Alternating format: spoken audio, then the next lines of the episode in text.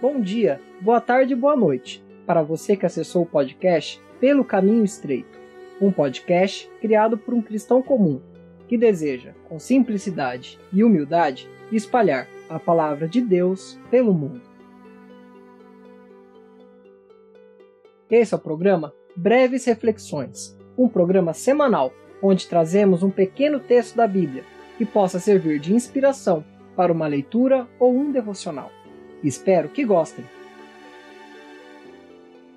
O Salmo 119 é um grande cântico de apreço à lei de Deus e aos seus mandamentos, em que o cristão se regozija nelas.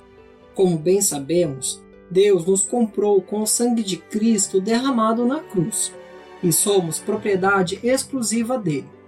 Nesse sentido, Paulo, Judas e outros se consideravam servos de Deus, no sentido da época em que foram escritas essas palavras, isto é, de escravidão, sendo Deus seus donos. Isso pode passar nos dias atuais a imagem de um ser impiedoso, mau, perverso, Haja vista possuímos uma visão extremamente negativa nos dias atuais da escravidão. Entretanto, quando os apóstolos escrevem dessa maneira, apenas descrevem a relação de poder preponderante em suas épocas. Contudo, o ponto não é esse.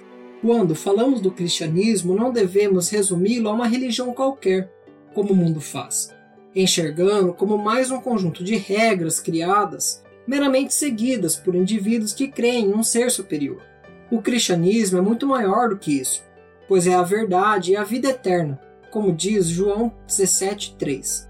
Não significa que os homens depositam sua confiança e suas forças naquilo que fazem, e dessa forma conseguem atingir algum nível de santidade para se aproximar de Deus. É justamente o oposto, tornando o cristianismo a verdadeira relação com o Criador. Em todos os sentidos, o Criador é exaltado e o homem é diminuído e a única forma de se salvar é se Deus se compadecer e amá-lo primeiro. Isso quebra qualquer argumento de que os cristãos são meros seguidores de regras que acreditam serem corretas. O homem, quando tem seus olhos abertos para ver a sua condição, joga-se aos pés de Cristo e roga por amparo e por misericórdia, pois Deus diz em Êxodo 32: Aquele que pecar contra mim a este riscarei do meu livro. Mas Moisés roga antes para Deus. Agora, pois, perdoa o seu pecado. Se não, risca-me, peço-te do teu livro, que tens escrito, ao interceder pelo povo que acabara de fazer o bezerro de ouro. O cristão, então, quando é achado em misericórdia e graça pelo Senhor, ele se torna um bem-aventurado buscando cumprir sua lei por graça, por felicidade, por temor e por gratidão, pois ele foi criado para as boas obras. Assim, voltamos para o Salmo 119, onde o cristão louva a Deus por sua palavra e ordenações, pois entende que aquelas ações agradam aquele que o criou, física e espiritualmente. O cristão espera na palavra dada a ele como mostra o versículo 49.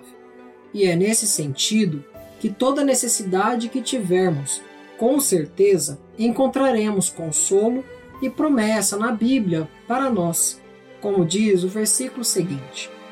Aos cansados com ataques e agravos do mundo, ele diz: dá força ao cansado e multiplica as forças ao que não tem nenhum vigor, como diz Isaías 40, 29 quando estamos receosos e pecamos muito e nunca somos capazes de se chegar a Deus, ele diz: Eu, eu mesmo, sou o que apago as tuas transgressões por amor de mim, e dos teus pecados não me lembro. Como diz Isaías 43, 25. Quando andamos ansiosos por nosso sustento, ele diz: Não andeis, pois, inquietos de certo, vosso Pai Celestial sabe bem que necessitais de todas as coisas, como diz Mateus 6, 25. Quando estamos receosos de trilhar o caminho estreito sozinhos, ele diz: Com um pouco de ir escondi a minha face de ti por um momento. Mas com benignidade eterna me compadecerei de ti, diz o Senhor, o teu redentor, porque os montes se retirarão e os outeiros serão abalados. Porém, a minha benignidade não se apartará de ti, e a aliança da paz não mudará, diz o Senhor, que se compadece de ti. Como novamente diz Isaías 54, de 8 a 10. Quando nos sentimos longe de Cristo, ele diz: Tornai-vos para mim, e eu me tornarei para vós, como diz Malaquias 3:7. E agora, no que podemos reclamar? Se Deus nos garante tudo o que realmente precisamos e nos concede tão grande salvação e proteção sobre as tuas asas, confiemos no Senhor, pois ele nos dá a sua palavra como consolação na aflição e vivifica nossas esperanças. Obrigado por ter assistido ao podcast Pelo Caminho Estreito. Até a próxima!